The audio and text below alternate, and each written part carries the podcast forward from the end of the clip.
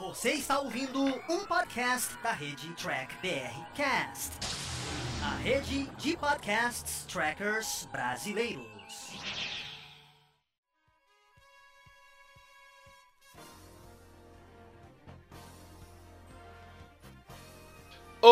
Olá, humanoides! Tudo bem com vocês? Aqui estamos começando mais uma versão em podcast aqui dos vídeos do Diário do Capitão. Esse é o programa Batata Diário, lá do Batata Espacial, que o Carlos apresenta. Ele sempre traz aqui um review e uma análise diretamente para você. Lembrando que esse podcast você também encontra em vídeo lá no canal do YouTube do Diário do Capitão.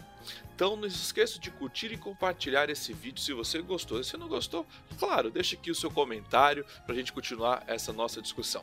Sem mais delongas, vamos ao nosso review do nosso amigo Carlos.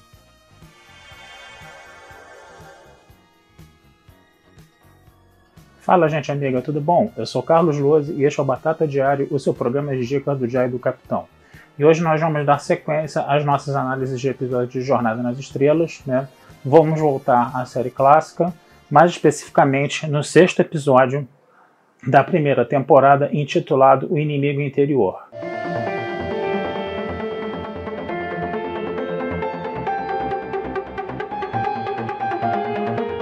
Bom, esse é um episódio muito interessante, né? Porque é aquele episódio, né, que um defeito no teletransporte faz o Capitão Kirk ficar dividido numa parte boa e numa parte má, né? Você tem uma duplicata, né, do Capitão Kirk aí, né? Mas como é que essa coisa vai acontecer? Vamos lá. É, você tem um grupo avançado na superfície de um planeta, né? Já está entardecendo na superfície desse planeta onde o grupo avançado está, né? E quando chegar à noite vai ficar 120 graus abaixo de zero. Né? Um membro do grupo avançado ele acaba caindo e se machucando, né? a roupa dele fica toda cheia de um pó amarelo. Né? E aí, quando ele se teletransporta para a Enterprise para poder cuidar dos seus ferimentos na enfermaria, né, o Scott percebe né, que acontece um problema no transporte, né, enquanto esse membro está sendo transportado. Né? E aí, quando ele consegue finalmente chegar né, à, à, à nave, né, o Scott vai fazer uma varredura na, na, no corpo dele, né? E vai ver que aquele pó amarelo que está na roupa dele tem uma característica meio magnética, né? Logo depois, o que acontece? Ele né, vai teletransportar o Capitão Kirk. Aí o que acontece? Tem novamente uma dificuldade no transporte né, de trazer o, o Kirk né, para a bordo da nave, né? Mas consegue trazer. Aí quando ele traz, né? o Kirk está meio zonzo, né?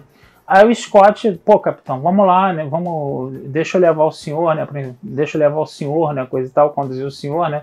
E deixa a sala de transporte vazia por um tempo, né? Ele ampara o Kirk lá, né? Que está se sentindo um pouco mal e deixa a sala de transporte vazia.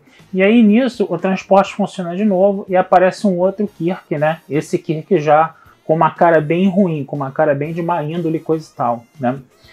Esse Kirk mal, né, ele vai atacar a ordenança Rand, né, sempre a pobre da ordenança Rand ali sendo atacada, né, e aí o que acontece? Vai começar a ter é, relatos na nave de que o, que, de que o capitão está fazendo coisas horríveis, de que o capitão está sendo agressivo, de que o capitão está atacando mulheres, né, como a ordenança Rand no caso, né, e vai se descobrir né, que existe um impostor na nave, né. E aí vai ser, o episódio vai ser a caça né, a esse impostor. Né?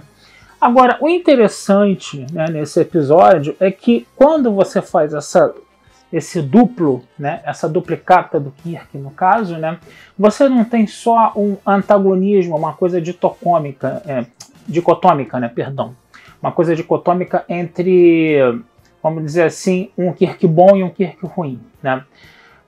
O Kirk bom, entre aspas, né, ele tinha outras é, virtudes, né, ele tinha outras características. Por exemplo, ele era o, o, cara racional, ele era o cara que tinha a questão da lógica, mas ele não tinha o poder de decisão. Tá? Enquanto que o Kirk ruim, né, que era mais agressivo, ele tinha poder de decisão e ele tinha o espírito de liderança. Então, no final das contas, né, você se cria né, dois Kirks aí, né? Um Kirk que é bom e um Kirk que é ruim, mas também não somente isso, né? O Kirk bom ele tinha essa questão da, da lógica, ele não era uma pessoa que sentia medo, por exemplo, enquanto que o Kirk o ruim, né? ele tinha o poder da decisão, ele tinha o espírito de liderança, mas ao mesmo tempo ele tinha também a característica do medo, no caso, ele sentia medo, no caso, né? Então isso ajudou a complexificar, né? Esse, esse person... Esse, esses dois polos aí no caso, né? E o que, que acontece? Um acabava precisando do outro, né? Se o Kirk ruim tinha, vamos dizer assim, tinha uma má índole, né? O que acontece? O Kirk bom, né? Conseguia segurar essa má, índole e aproveitava o espírito de liderança dessa má índole no caso. Né? Então ficou essa discussão aí no episódio. O interessante da gente ver isso é que esse episódio ele deu uma oportunidade para o William Shatner né, mostrar os talentos de ator dele no caso. Né? Na parte do Kirk ruim, eu acho que ele foi até um pouco caricato demais, né? Ele fazia umas caras e bocas ali no caso, né? E essas caras e bocas só convenceram mais ao final do episódio, né? quando esse Kirk mal ele ficou com medo né, de voltar né, a se fundir com o Kirk bom no caso ali. Né? Agora, quando o Kirk ele interpreta a sua versão boa, que era indecisa, era interessante também. Né? Essa coisa da indecisão que você tinha né, no, no Capitão Kirk bom, né? o William Shatner conseguiu explorar mais, né? embora às vezes também ficasse um pouco caricato, parecia que ele estava sentindo uma dor física, uma dor corporal por estar indeciso, coisa e tal. Né? Mas foi legal, mais legal você ver esse Kirk indeciso, esse Kirk bom e indeciso, do que o Kirk mal e ruim. O Kirk mal e ruim é aquela coisa, né? Uma coisa muito intensa, né? Que você pode chegar à caricatura muito fácil, né? E, e deu essa impressão, né? Nessa interpretação do Kirk aí, né? No caso aí, no caso, né? É, é, interessante também a gente perceber né, que o Kirk ele vai precisar ter que tomar uma decisão em determinada altura ali do campeonato, né? Porque o teletransporte ele está com problemas ainda. Você tem um grupo avançado na superfície do planeta que está morrendo congelado, né? E ele precisa fazer com que o teletransporte funcione. E a única forma dele testar o teletransporte, né? Para ver se ele está funcionando direitinho, né? É ele mesmo, né? Pegar o Kirk ruim, né? E, e, e se fundir para ver se o teletransporte está funcionando bem. A gente pode até lembrar do seguinte, né? Vocês podem até fazer a seguinte pergunta: e as naves auxiliares, né? A gente estava no sexto episódio da primeira temporada. Parece que elas ainda não estavam ali na jogada, né? Nesse universo de Star Trek, né? Por isso que a coisa ficou muito presa à questão do teletransporte que estava passando a ver por severos problemas ali no caso, né? E aí, de repente, o Spock consegue fazer uma Tecnobabel lá qualquer para poder fazer o teletransporte funcionar, né? Ele pegou um cachorrinho, né, que foi duplicado do planeta, né, que tadinho do cachorro, era um piquinês, né, que você botou anteninhas nele, você botou um chifrinho na frente, botou um rabo de peixe ali, né, e ele foi duplicado também no cachorro, num cachorro bom e ruim. Aí quando eles usaram o cachorro, o, o cachorro bom e ruim para testar, né, o cachorrinho acabou, né, quando foi teletransportado e foi fundido, ele acabou saindo morto, né. Aí o Spock argumentou o seguinte, ele é mal irracional, ele sentiu o choque da sua parte ruim e da sua parte boa, né, sendo misturadas, né, no caso, sendo, sendo colocadas num serviço só, ele não entendeu aquilo e acabou morrendo. Agora você que você é uma pessoa que tem é, consciência do que está acontecendo, que tem um raciocínio, então quando você fizer essa fusão, você não vai sofrer esse choque, né? E o McCoy falava o seguinte, eu quero primeiro fazer uma autópsia no cachorro, eu quero testar o teletransporte todo de novo, né? e o Spock, mas o pessoal lá da superfície está morrendo, né? E aí o Kirk teve que é, tomar uma decisão. O Kirk, que era indeciso, teve que tomar uma decisão. Ele acabou tomando uma decisão em favor do que o Spock estava falando, no caso, né? Mas também pediu para que o McCoy seguisse com a autópsia do cachorrinho lá no caso, né? Do cachorrinho lá com as anteninhas lá, tadinho. Aí o que acontece? É, é o que acontece, né? No final das contas, eles fizeram, né? O, o eles fizeram o, o, teletransporte, né? No caso, né? E aí o Kirk voltou a ficar com as suas duas partes juntas ali, né? No caso, ali no, no caso. Né? Foi interessante ver esse, essa coisa aí. E aí eles trouxeram, né? O, os membros do grupo avançado, né? Que todo mundo sobreviveu, coisa e tal. E o episódio acabou bem. Uma coisa que esse, nesse episódio é muito aguda e é muito intensa, né? é aquela discussão altamente polêmica do machismo, né, em Jornada nas Estrelas na década de 60, né. A Ordem Nossa Hand, coitada, mais uma vez ali, né, foi pega para Cristo, né. E aí foi um episódio muito violento nesse sentido, né. Por quê? Porque o Kirk Mal tenta estuprar a Nossa Hand, né. E aí o que acontece? Ela meio que não quer falar o que aconteceu para não prejudicar o capitão, né? É aquela coisa, né? A gente está vendo aí uma obra, eu já falei isso aqui várias vezes, vou falar mais uma vez, né? a gente está vendo uma obra aí que está tentando falar de uma sociedade utópica do século 23, mas feita na década de 60, quando o machismo era muito mais latente do que hoje. Né? Se hoje a gente já tem problemas sérios com o machismo, naquela época era pior ainda. Né? E essa coisa de você ver, perdão, a ordenança Hand sofrendo uma tentativa de estupro e tentar meio que acobertar isso, não querer denunciar isso, não querer falar isso, né? Para não prejudicar o capitão lá, que é o varão, coisa e tal, para não prejudicar a carreira dele, né? Esse negócio ficou muito pesado, né? Isso para os nossos olhos de hoje ficou uma coisa muito pesada, né? E no final do episódio também, o que, que acontece? Ela não estava muito que acreditando nessa história do duplo, né? Mas aí o duplo mal chegou e falou para ela que tinha acontecido a situação da, dessa duplicação, coisa e tal, né? E aí ela acreditou, né? E depois ela foi falar com o Kirk sobre isso, né?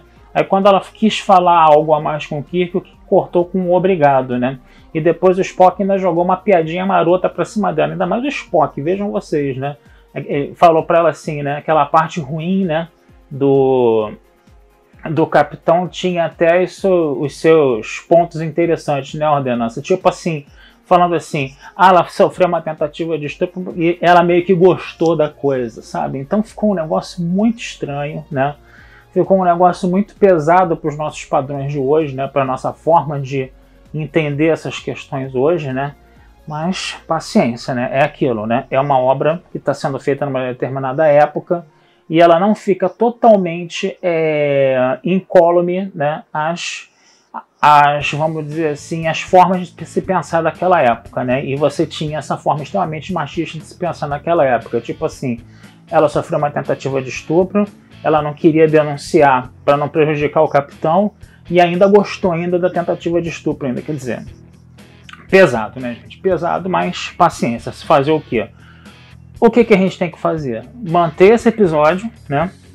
Do jeito que ele está, não fazer nenhuma alteração e mostrar esse episódio para gerações atuais, né? Para elas, entenderem né, o que, que era o machismo naquela época, para que esse tipo de pensamento, para que esse tipo de prática não se repita mais nos dias de hoje e se entenda por que, que é tão importante né, a luta das mulheres pelos direitos delas, pela representatividade, né? Que a questão do feminismo é uma coisa importante aí nesse sentido, né? Porque esse machismo aí, né, no caso, né, é, é, foi uma coisa muito grave, muito pesada. E década de 60, em termos de história, gente, foi ontem, tá? Então é, é bom que essa série continue, né? Que esse episódio continue do jeito que está e que as, as gerações atuais vejam isso para entender né, por que é importante a luta das mulheres hoje.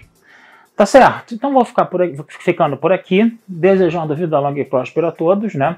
Esse episódio também vai estar lá na Batata Espacial, né? A parte escrita dele para vocês poderem dar uma lida, tá? E não deixem de curtir, compartilhar e comentar o Diário do Capitão nas redes sociais, tá certo? Um abração, fui e até a próxima.